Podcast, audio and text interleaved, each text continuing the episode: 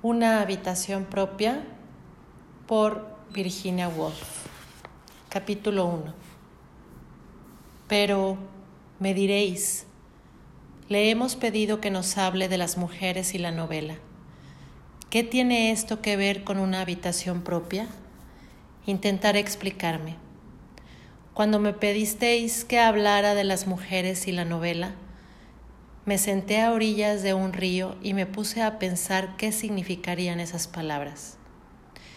Quizás implicaban sencillamente unas cuantas observaciones sobre Fanny Burney, algunas más sobre Jane Austen, un tributo a las Brontë y un esbozo de la rectoría de Hawthorne bajo la nieve.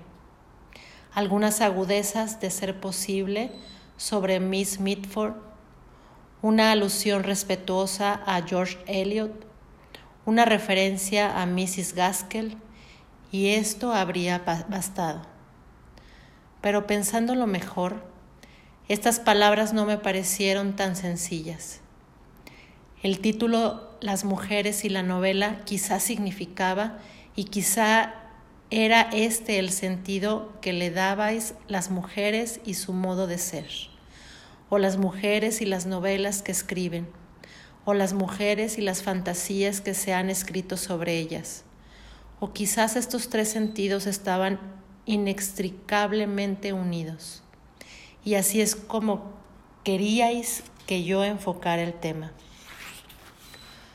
Pero cuando me puse a enfocarlo de este modo, que me pareció el más interesante, Pronto me di cuenta de que esto presentaba un grave inconveniente. Nunca podría llegar a una conclusión. Nunca podría cumplir con lo que tengo entendido es el deber primordial de un conferenciante. Entregaros, tras un discurso de una hora, una pepita de verdad pura para que la guardarais entre las hojas de vuestros cuadernos de apuntes y la conservarais para siempre en la repisa de la chimenea.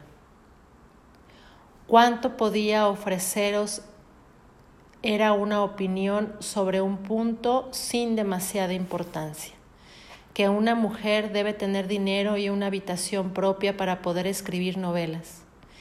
Y esto, como veis, deja sin resolver el gran problema de la verdadera naturaleza de la mujer y la verdadera naturaleza de la novela.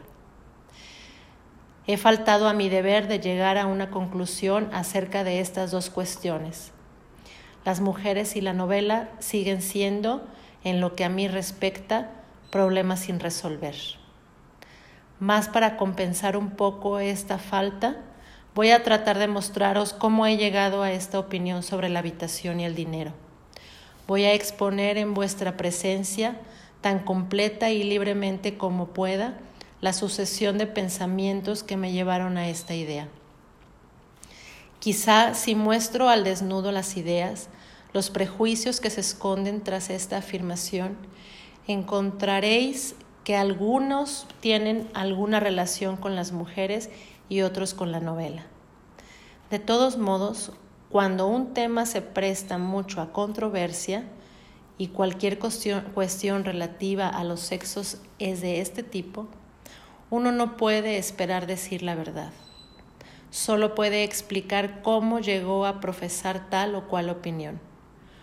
Cuánto puede hacer es dar a su auditorio la oportunidad de sacar sus propias conclusiones observando las limitaciones, los prejuicios, las idiosincrasias del conferenciante. Es probable que en este caso la fantasía contenga más verdad que el hecho. Os propongo, por tanto, haciendo uso de todas las libertades y licencias de una novelista, contaros la historia de los dos días que han precedido a esta conferencia. Contaros cómo, abrumada por el peso del tema que habíais colocado sobre mis hombros, lo he meditado e incorporado a mi vida cotidiana. Huelga decir que cuanto voy a describir carece de existencia. Oxbridge es una invención. Lo mismo Fairham. Yo no es más que un término práctico que se refiere a alguien sin existencia real. Manarán mentiras de mis labios, pero quizá un poco de verdad se halle mezclada entre ellas. Os corresponde a vosotras buscar esta verdad y decidir si alguno, si algún trozo merece conservarse. Si no, lo echáis entera a la papelera naturalmente y os olvidáis de todo esto. Me hallaba yo, pues, llamadme Mary Betton, Mary Seton, Mary Carmichel o cualquier nombre que os guste. No tiene la menor importancia. Sentada a orillas de un río, hará cosa de una o dos semanas, un bello día de octubre, perdida en mis pensamientos. Este collar que me habíais atado, las mujeres y la novela, la necesidad de llegar a una conclusión sobre una cuestión que levanta toda clase de prejuicios y pasiones, me hacía bajar la cabeza. A derecha e izquierda, unos arbustos de no sé qué, dorados y carmesís, ardían con el, con el color hasta parecían despedir el calor del fuego. En la otra orilla, los sauces sollozaban en una lamentación perpetua, el cabello desparramado sobre los hombros. El río reflejaba lo que le placía de cielo, puente y arbusto ardiente, y cuando el estudiante en su bote de remos hubo cruzado los reflejos, volviéronse a cerrar tras él completamente como si nunca hubiera existido. Uno hubiera podido permanecer allí sentado horas y horas, perdido en sus pensamientos. El pensamiento, para darle un nombre más noble del que merecía, había hundido su caña en el río Oscilaba minuto tras minuto, de aquí para allá, entre los reflejos y las hierbas, subiendo y bajando con el agua, hasta, ya conocéis el pequeño tirón, la súbita conglomeración de una idea en la punta de la caña, y luego el prudente tirar de ella y el tenderla cuidadosamente en la hierba. Pero tendido en la hierba, qué pequeño, Qué insignificante parecía este pensamiento mío. La clase de pez que un buen pescador vuelve a meter en el agua para que engorde y algún día valga la pena cocinarlo y comerlo. No os molestaré ahora con este pensamiento, aunque si observáis con cuidado, quizá lo descubriráis vosotras mismas entre todo lo que voy a decir. Pero, por pequeño que fuera, no dejaba de tener la misteriosa propiedad característica de su especie. Devuelto a la mente, enseguida se volvió muy emocionante e importante, y al brincar y caer y chispear de un lado a otro, levantaba tales remolinos y tal tumulto de ideas que era imposible permanecer sentado. Así fue como me encontré andando con extrema rapidez por un cuadro de hierba Irguióse en el acto la silueta de un hombre para interceptarme el paso. Y al principio no comprendí que las gesticulaciones de un objeto de aspecto curioso, vestido de chaqué y camisa de etiqueta, iban dirigidas a mí. Su cara expresaba horror e indignación. El instinto, más que la razón, acudió en mi ayuda. Era un bedel, yo era una mujer. Esto era el césped. Allí estaba el sendero. Solo los fellows y los scholars pueden pisar el césped. La grava era el lugar que me correspondía. Estos pensamientos fueron obra de un momento. Al volver yo al sendero, cayeron los brazos del bedel. Su rostro recuperó su serenidad usual y aunque el césped es más agradable al pie que la grava, el daño ocasionado no era mucho. El único cargo que pude levantar contra los fellows y los scholars de aquel colegio, fuera cual fuere, es que en su afán de proteger su césped, regularmente apisonado desde hace 300 años, habían asustado mi pececillo. ¿Qué idea fue la causa que tan audaz violación de, de propiedad ahora no puedo acordarme. El espíritu de la paz descendió como una nube en los cielos. porque si el espíritu de la paz mora en alguna parte, es en los patios y céspedes de Oxbridge, en una bella mañana de octubre, paseando despacio por aquellos colegios, por delante de aquellas salas antiguas. La aspereza del presente parecía suavizarse, desaparecer. El cuerpo parecía contenido en un milagroso armario de cristal que no dejara penetrar ningún sonido.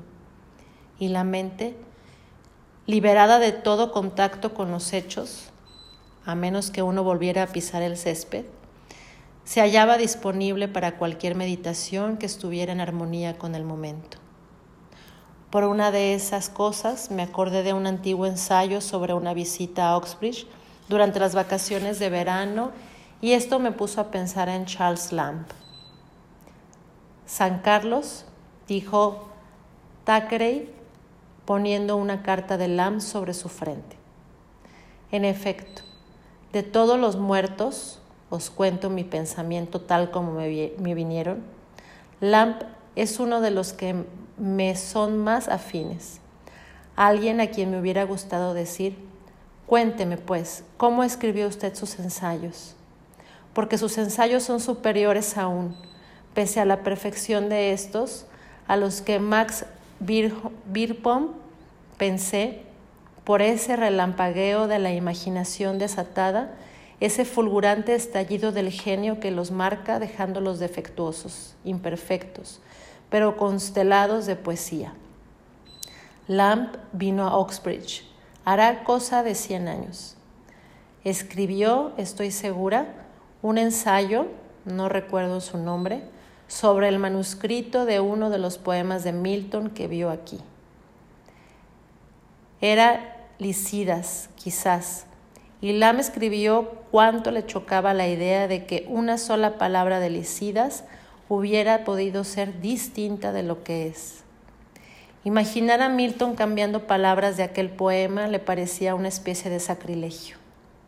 Esto me hizo tratar de recordar cuando pude del, cuanto pude de Licidas y me entretuve haciendo conjeturas sobre qué palabras habría Milton cambiado y por qué.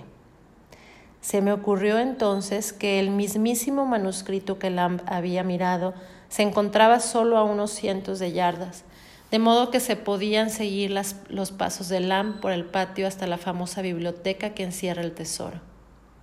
Además, recordé, poniendo el plan en ejecución, también es en esta famosa biblioteca donde se preserva el manuscrito del Esmond de Thackeray. Los escritos a menudo dicen que Esmond es la novela más perfecta de Thackeray. Pero la afectación del estilo, que imita el del siglo XVIII, estorba, me parece recordar. A menos que el estilo del siglo XVIII le fuera natural a Thackeray, cosa que se podría comprobar examinando el manuscrito y viendo si las alteraciones son de estilo o de sentido. Pero entonces uno tendría que decidir qué es estilo y qué es significado. Cuestión que... Pero me encontraba ya ante la puerta que conduce a la biblioteca misma. Sin duda la abrí, pues instantáneamente surgió como un ángel guardián cortándome el paso con un revoloteo de ropajes negros, en lugar de alas blancas, un caballero disgustado, plateado, amable, que en voz queda sintió comunicarme, haciéndome señal de retroceder, que no se permite a las señoras en la biblioteca más que acompañadas de un fellow o provistas de una carta de, de presentación. Que una famosa biblioteca haya sido maldecida por una mujer es algo que deja del todo indiferente a una famosa biblioteca. Venerable y tranquila, con, con todos sus tesoros encerrados a salvo en su seno, duerme con satisfacción y así dormirá, si de mí depende, para siempre. Nunca volveré a despertar esos ecos, nunca solicitaré de nuevo esta hospitalidad, me juré bajando furiosa las escaleras. Me quedaba todavía una hora hasta el almuerzo. ¿Qué podía hacer?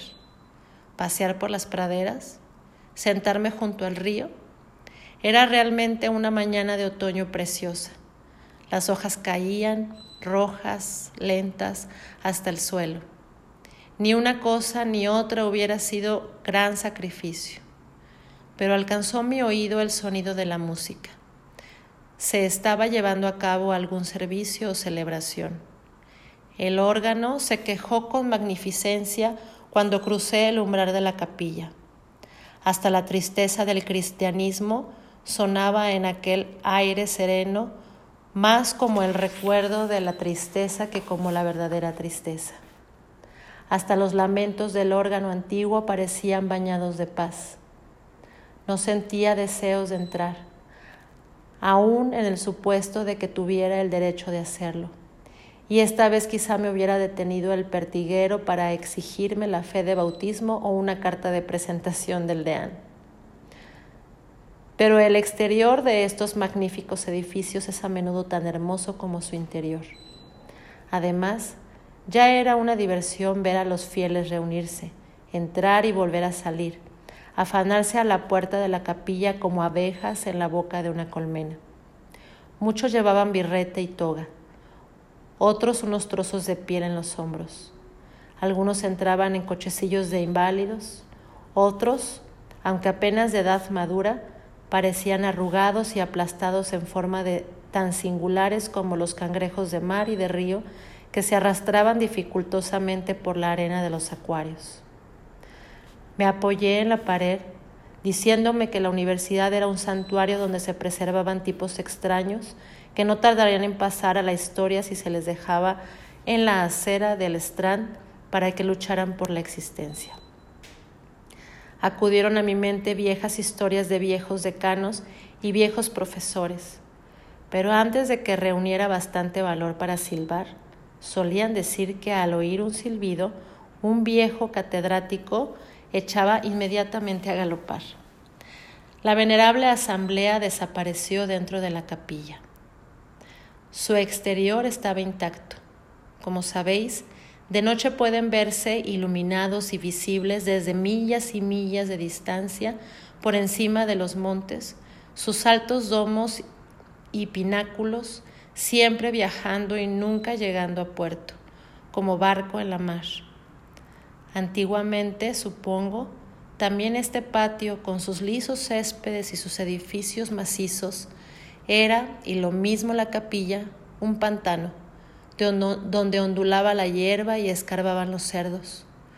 Grupos de caballos y bueyes, pensé, debían de haber arrastrado la piedra en carretas desde lejanos condados y luego, con infinito esfuerzo, habían, habíanse posado en orden uno encima de otro, los bloques, bloques grises a cuya sombra me encontraba en aquel momento. Y luego los pintores habían traído sus vidrieras para las ventanas, y los albañiles se habían afanado durante siglos en el tejado con masilla y cemento, palas y paletas. Cada sábado el oro y la plata debían de haber manado de un monedero de cuero y llenado sus puños antiguos, pues sin duda aquella noche no les faltaba su cerveza ni una partida de bolos un arroyo inacabable de oro y plata, pensé, debían de haber fluido a perpetuidad hasta aquel patio para que las piedras no dejaran de llegar ni los albañiles de trabajar, para allanar, zanjar, cavar, secar. Pero era la edad de la fe, y el dinero manó con liberalidad para dar a esas piedras profundos cimientos. Y cuando las piedras se hubieron erigido, siguió manando el dinero de los cofres de los reyes, las reinas y los grandes nobles, para que allí pudieran cantarse himnos y se pudiera instruir a los scholars.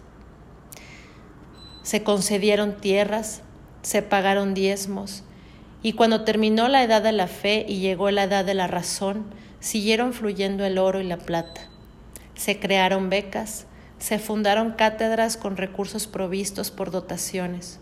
Solo que el oro y la plata no fluían ahora de los cofres del rey, sino de las arcas de los mercaderes y los fabricantes, de los bolsillos de hombres que habían hecho dinero, por ejemplo, en la industria y devolvían en sus testamentos una generosa porción para financiar más cátedras, más auxiliarías, más becas en la universidad donde habían aprendido su oficio.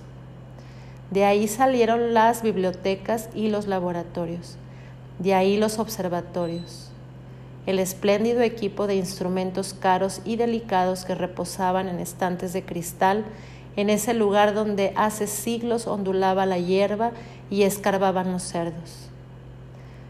Di la vuelta al patio y los cimientos de oro y plata que parecieron desde luego lo bastante profundos y el pavimento sólidamente colocado sobre las hierbas silvestres. Hombres con bandejas sobre la cabeza iban muy atareados de una escalera a otra. Ostentosas flores crecían en las ventanas. De las habitaciones interiores llegaba el estridente sonido del gramófono. No se podía dejar de pensar. La reflexión, fuera cual fuere, quedó interrumpida. Sonó el reloj. Era hora de dirigirse al comedor. Hecho curioso, los novelistas suelen hacernos creer que los almuerzos son memorables, invariablemente por algo muy agudo que alguien ha dicho o algo muy sensato que se ha hecho. Raramente se molestan en decir palabra de lo que se ha comido.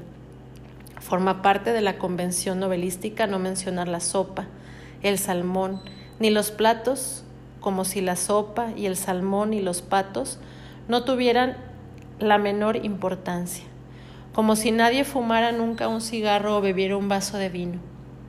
Voy a tomarme, sin embargo, la libertad de desafiar esta convención y de deciros que aquel día el almuerzo empezó con lenguados, servidos en fuente honda, y sobre la que el cocinero del colegio había extendido una colcha de crema blanquísima, pero marcada aquí y allá como los flancos de una gama de manchas pardas. Luego vinieron los perdices. Pero si esto os hace pensar en un par de pájaros pelados y marrones en un plato, os equivocáis.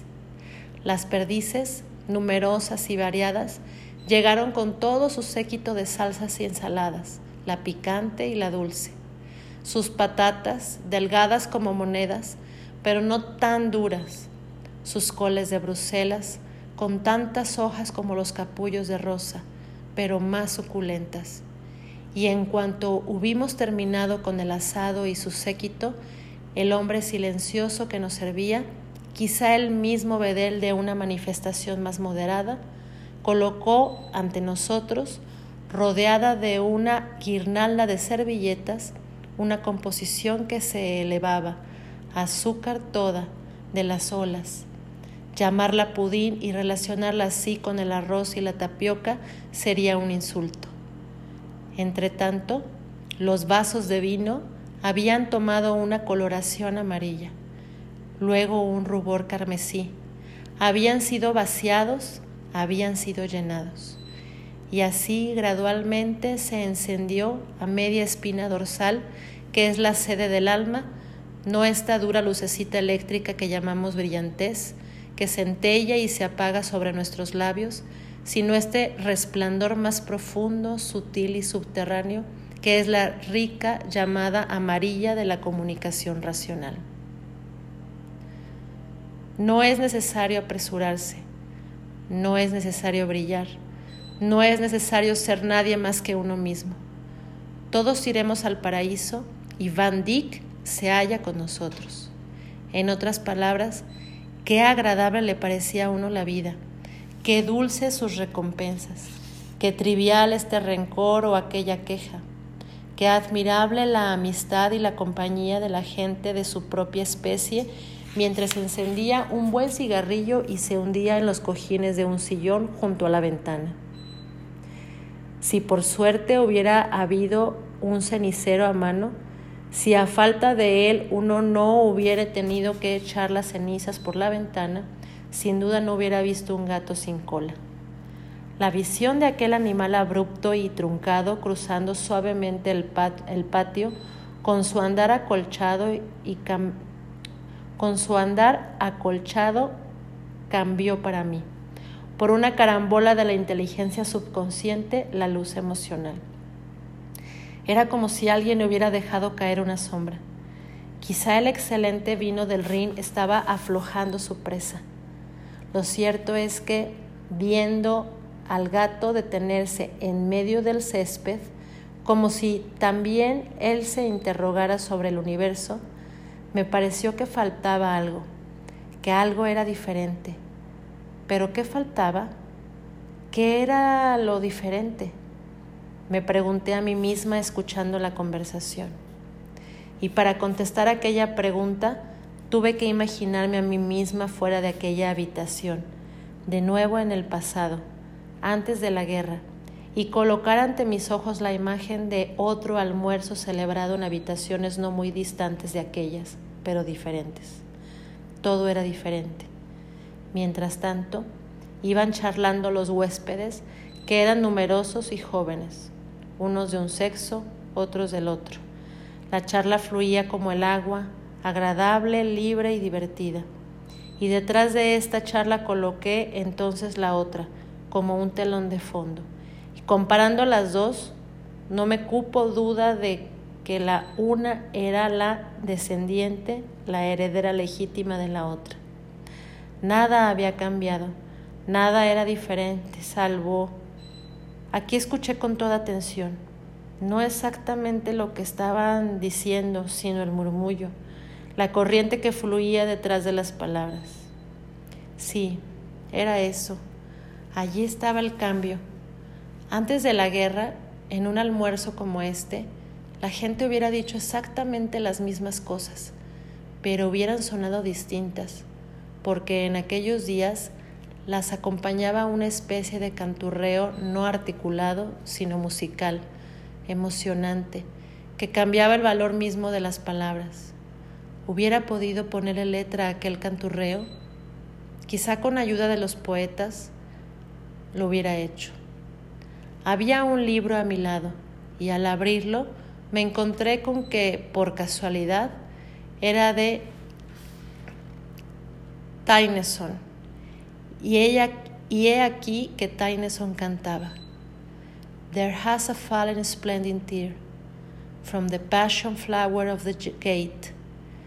She is coming, my dove, my dear. She is coming, my life, my fate. The red rose cries, She is near, she is near. And the white rose weeps, she is late. The larkspur listens. I hear, I hear. And the lily whisper, I wait. ¿Era esto que los hombres canturriaban en los almuerzos antes de la guerra?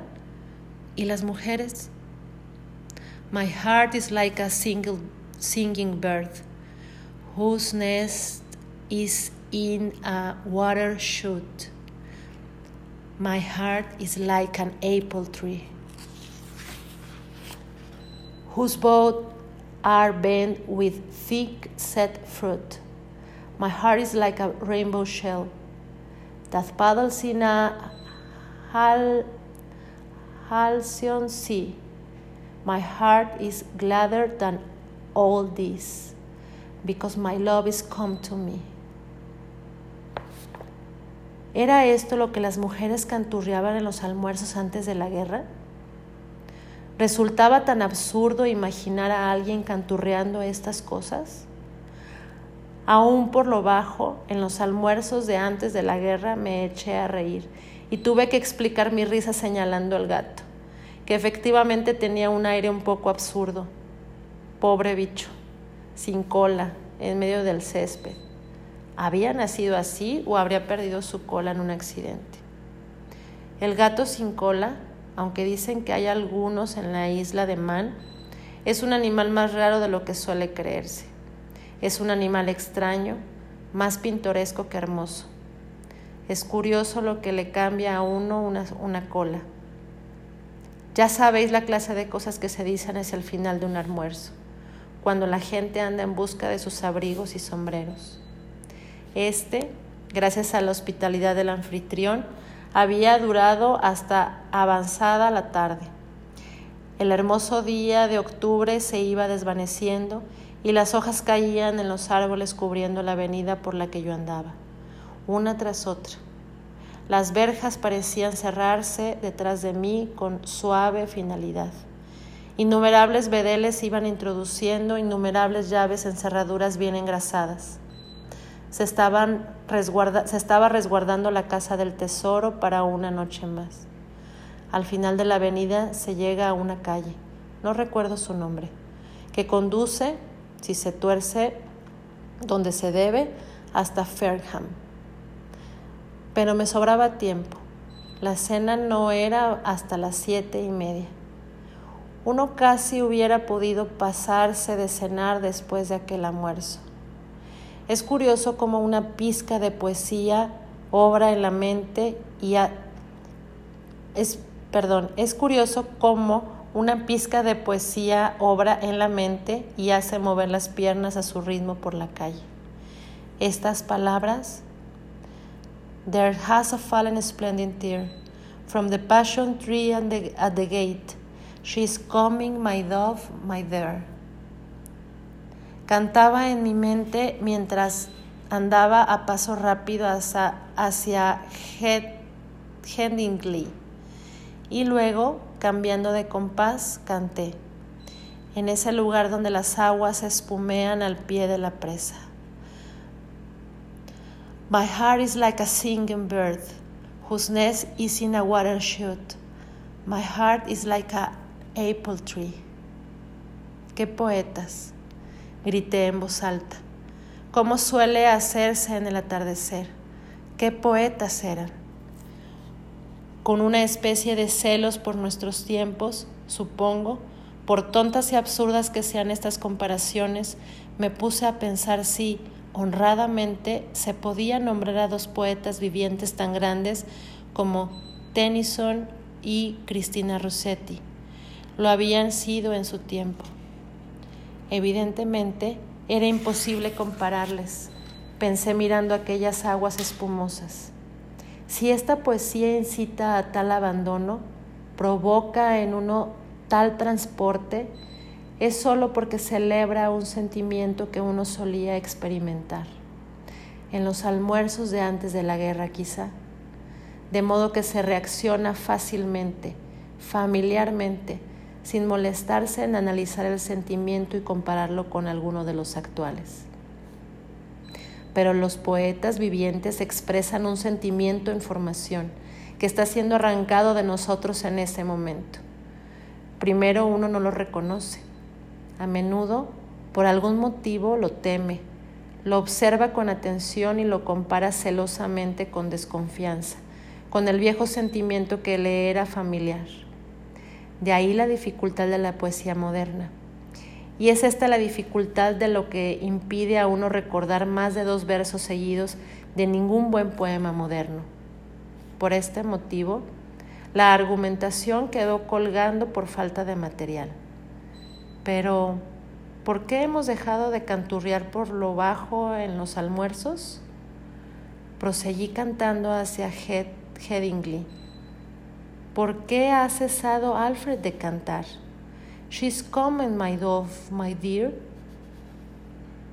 ¿Por qué ha cesado Cristina de contestar? My heart is gladder than all this, because my love is come to me. ¿Echaremos las culpas a la guerra?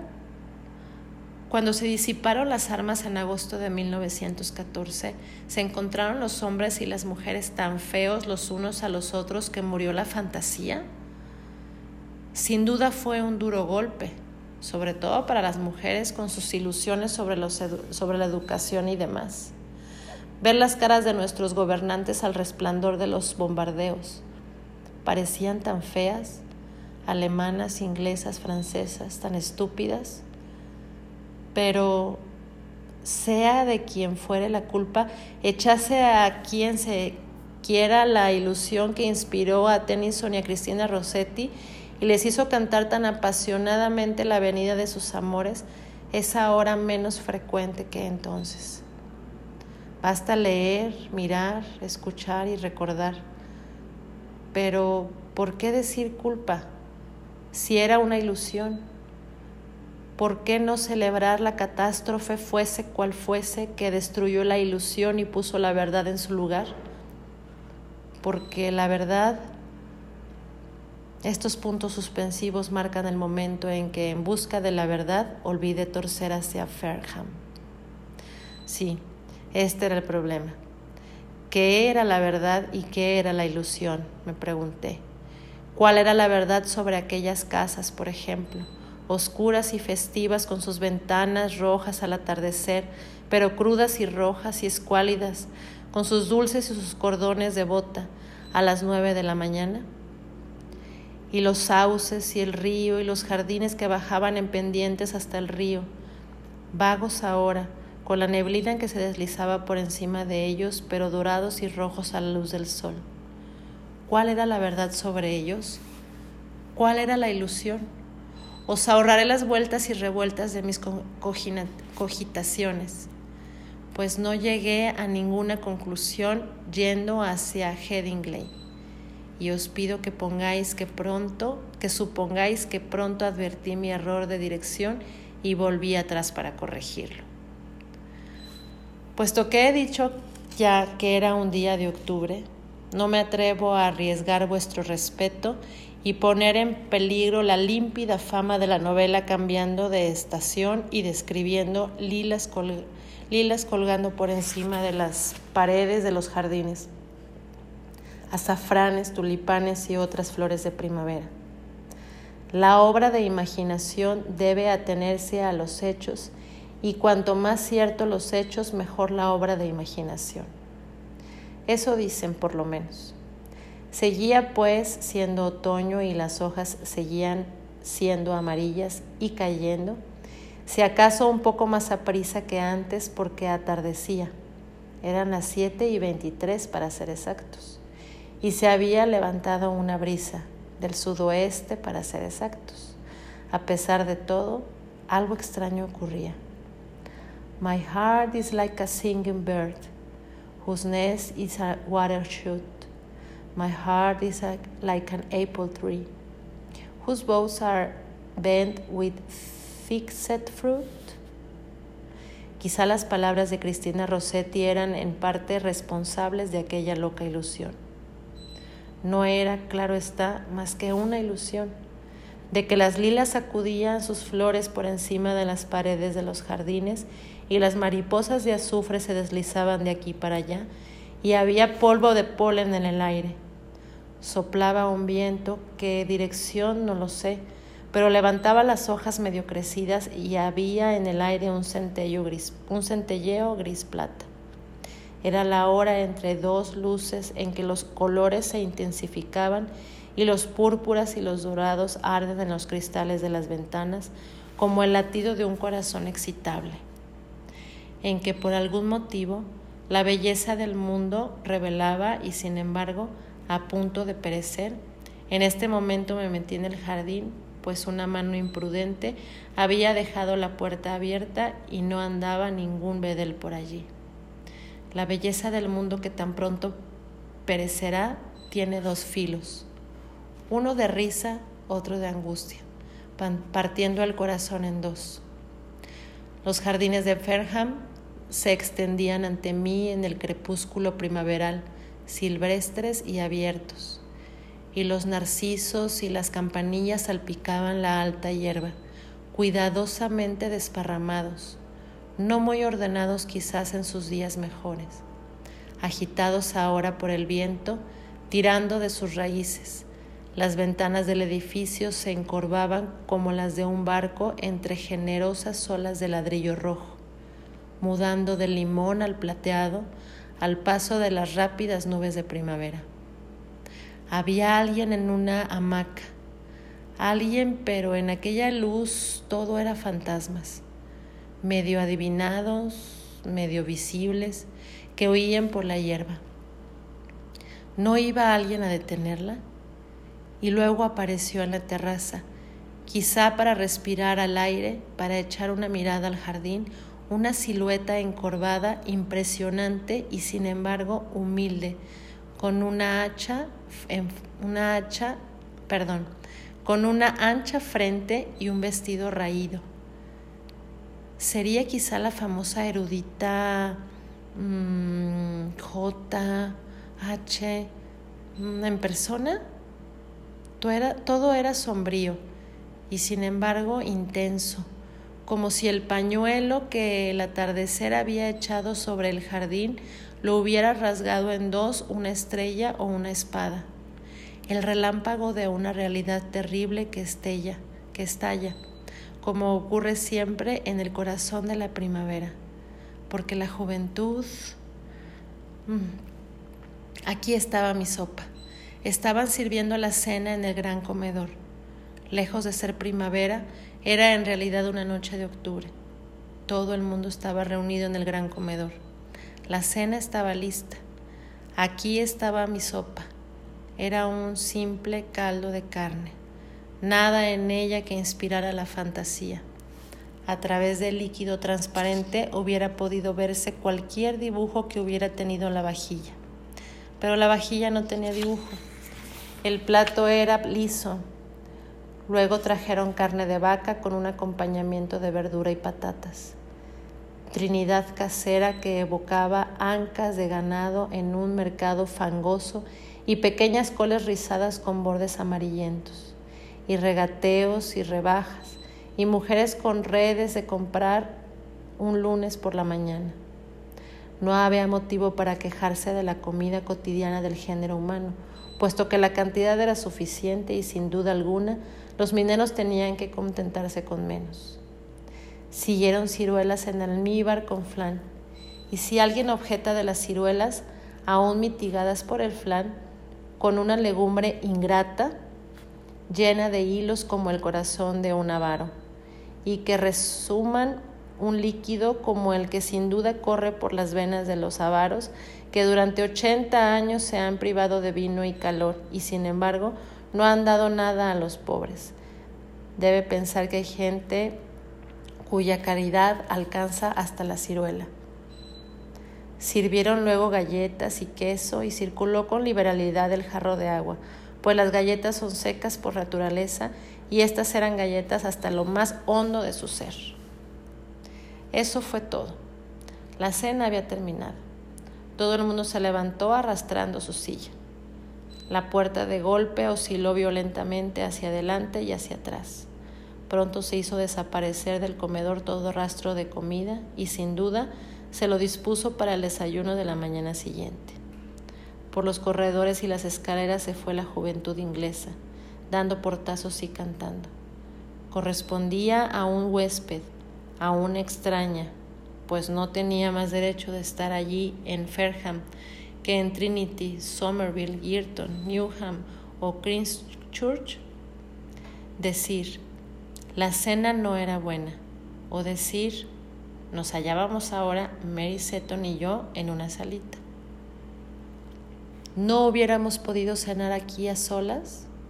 Decir algo, decir algo así hubiera sido fisgonear y tratar de enterarse de las economías secretas de aquella casa, que ante un extraño presenta una cara tan agradable de buen humor y coraje. No, no se podía decir nada por el estilo, y la conversación por un momento languideció. La constitución humana siendo lo que es, corazón, cuerpo y cerebro mezclados y no contenidos en comportamientos separados como sin duda era el caso dentro de otro millón de años, una buena cena es muy importante para una buena charla. No se puede pensar bien, amar bien, dormir bien si no se ha cenado bien. La lámpara de la espina dorsal no se enciende con carne de vaca y ciruelas pasas. Todos iremos probablemente al cielo y Van Dyck se halla, confiamos, entre nosotros, esperándonos a la vuelta de la esquina. Este es el estado de ánimo dudoso y crítico que la carne de vaca y las ciruelas pasas, tras un día de trabajo, engendran juntas. Felizmente, mi amiga, que era profesora de ciencias, Guardaba en un armario una botella rechoncha y unos vasitos. Pero hubiéramos tenido que empezar con lenguado y perdices. De modo que pudimos acercarnos al fuego y reparar algunos de los daños del día. Al cabo de un minuto más o menos, Nos deslizábamos fácilmente por entre todos esos objetos de curiosidad e interés que se formaban en la mente durante la ausencia de una persona determinada y que se discuten naturalmente al volverla a ver.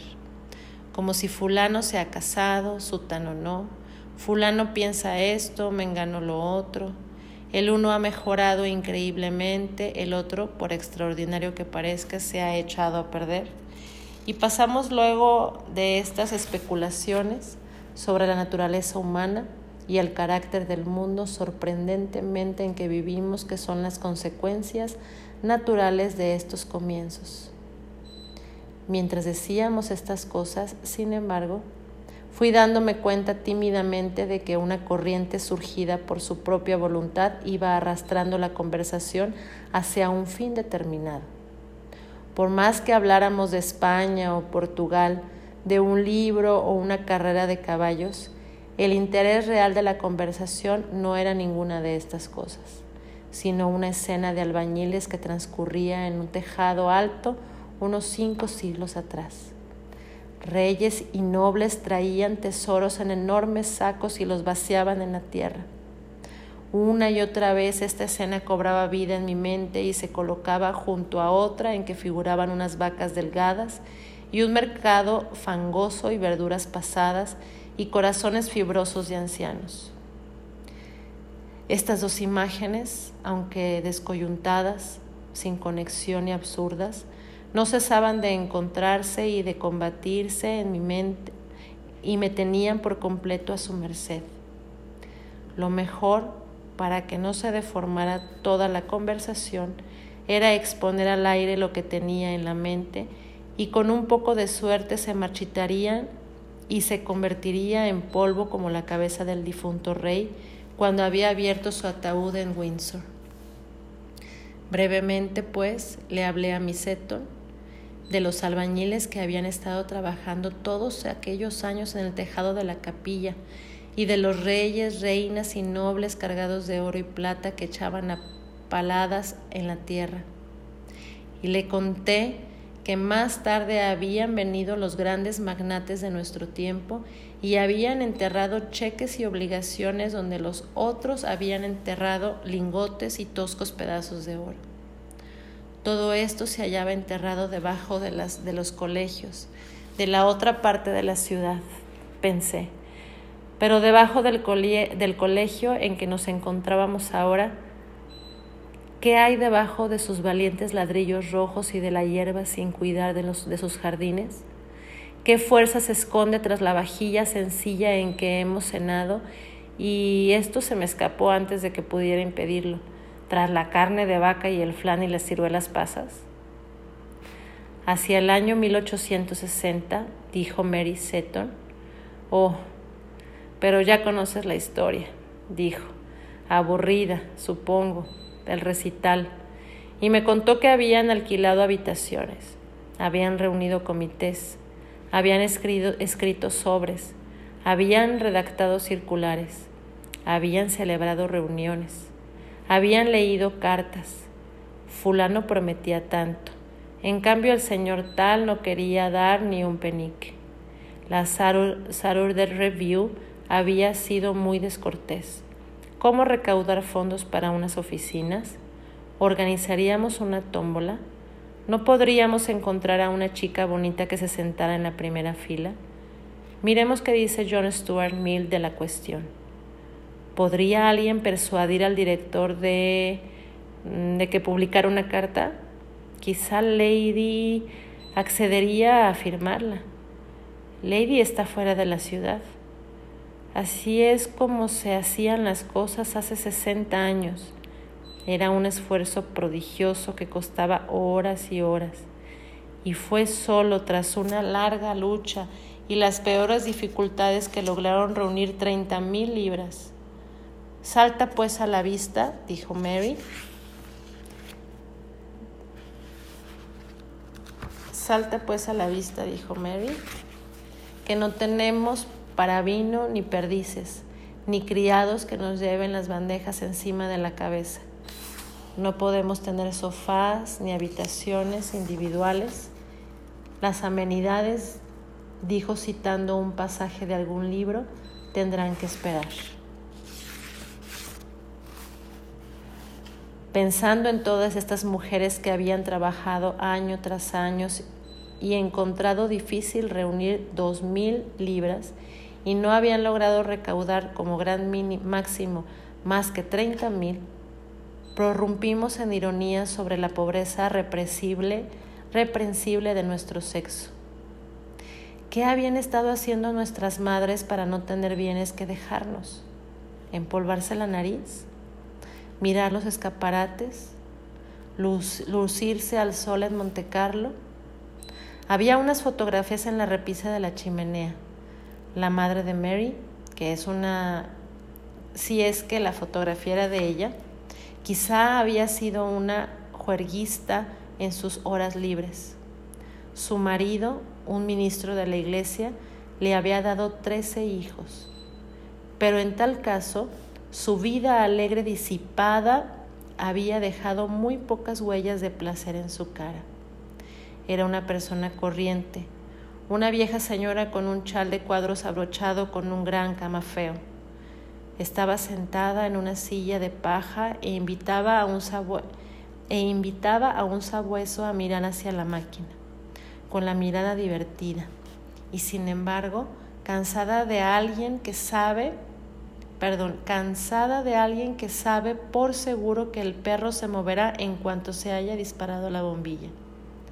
Ahora bien, si hubiera montado un negocio, si hubiera convertido si se hubiera convertido en fabricante de seda o magnate de la bolsa, si hubiera dejado dos o trescientas mil libras a Fairham, aquella noche hubiéramos podido estar sentadas confortablemente y el tema de nuestra charla quizá hubiera sido arqueología, botánica, antropología, física, la naturaleza del átomo, matemáticas, astronomía, relatividad o geografía si por fortuna Mrs. Seton y su madre y la madre de ésta hubieran aprendido el gran arte de hacer dinero y hubieran dejado su dinero como sus padres y sus abuelos antes que estos, para fundar cátedras y auxiliarías y premios y becas apropiadas para el uso de su propio sexo.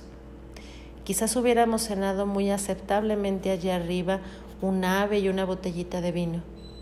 Quizás hubiéramos esperado sin una confianza exagerada, disfrutar una vida agradable y honorable transcurrida al amparo de una de las profesiones generosamente financiadas. Quizá en aquel momento hubiéramos estado explorando o escribiendo, vagando por los lugares venerables de la tierra, sentadas en contemplación en los peldaños del Partenón, oyendo a una oficina a las diez y volviendo cómodamente a las cuatro y media para escribir un poco de poesía. Ahora bien, si Mrs. Seton y las mujeres como ella se hubieran metido en negocios a la edad de 15 años, Mary, este era el punto flaco del argumento, no hubiera existido. ¿Qué pensaba Mary de esto? Pregunté. Allí entre las cortinas estaba la noche de octubre, con una estrella o dos enganchada en los árboles amarillentos.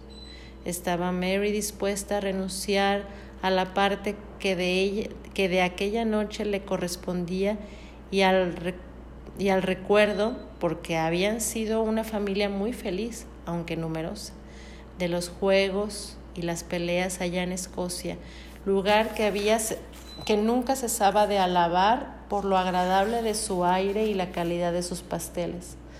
Para que de un plomazo le hubiera llovido a Fairham cincuenta mil libras, porque financiar un colegio requeriría la supresión total de las familias.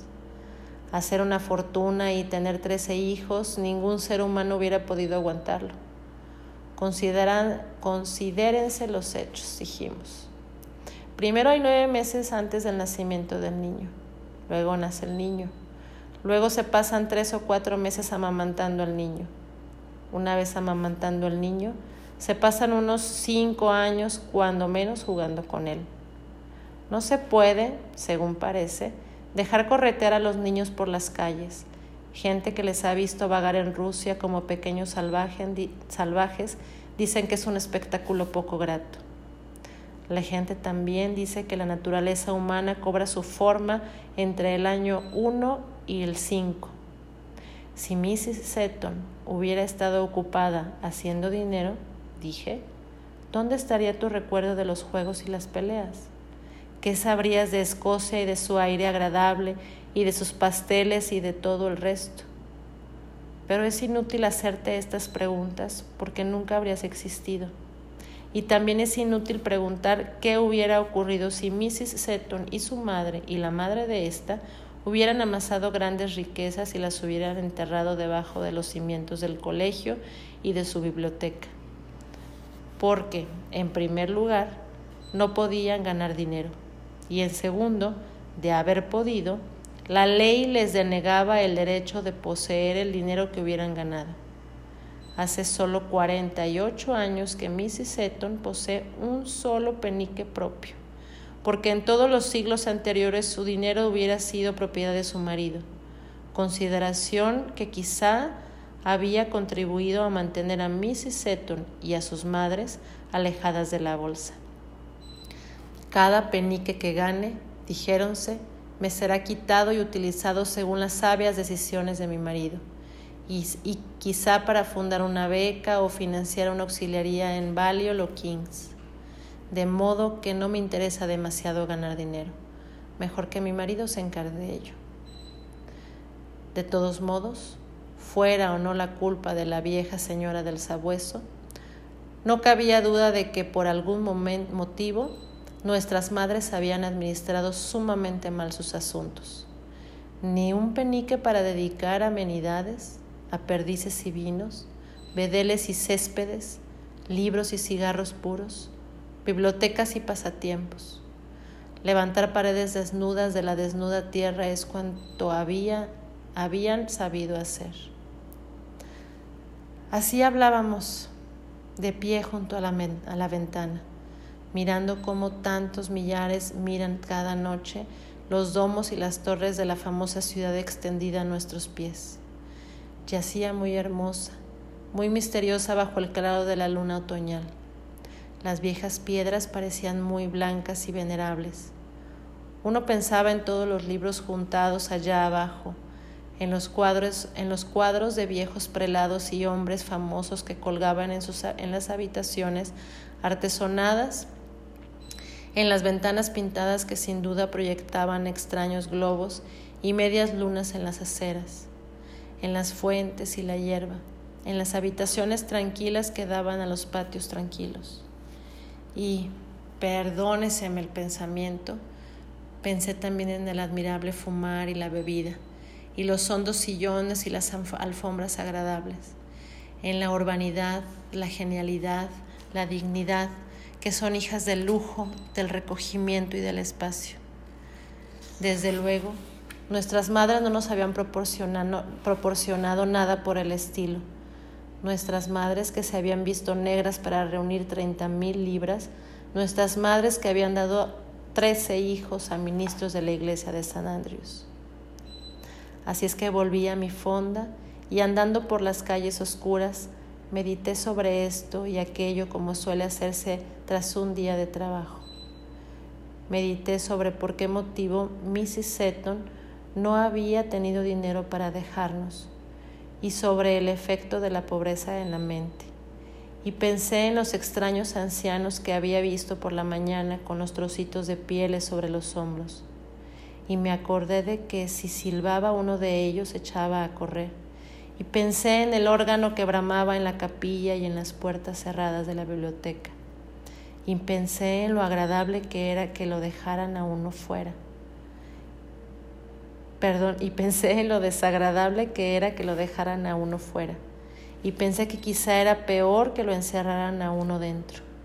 Y tras, y tras pensar en la seguridad y la prosperidad de que disfrutaba un sexo y la pobreza y la inseguridad que achacaban al otro, y en el efecto de la, en la mente del escritor de la tradición y la falta de tradición, Pensé finalmente que iba siendo hora de arrollar la piel arrugada del día,